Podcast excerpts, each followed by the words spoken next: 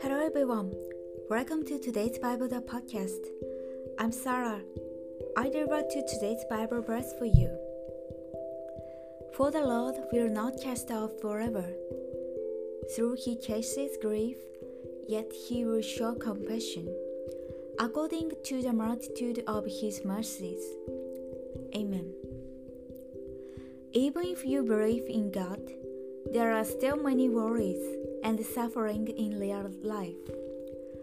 That is why we should trust in God's word and believe in its promises. God will never let us go, He won't abandon us. God certainly supports us with that great hand of love. Thank you for listening. Hope you have a wonderful day.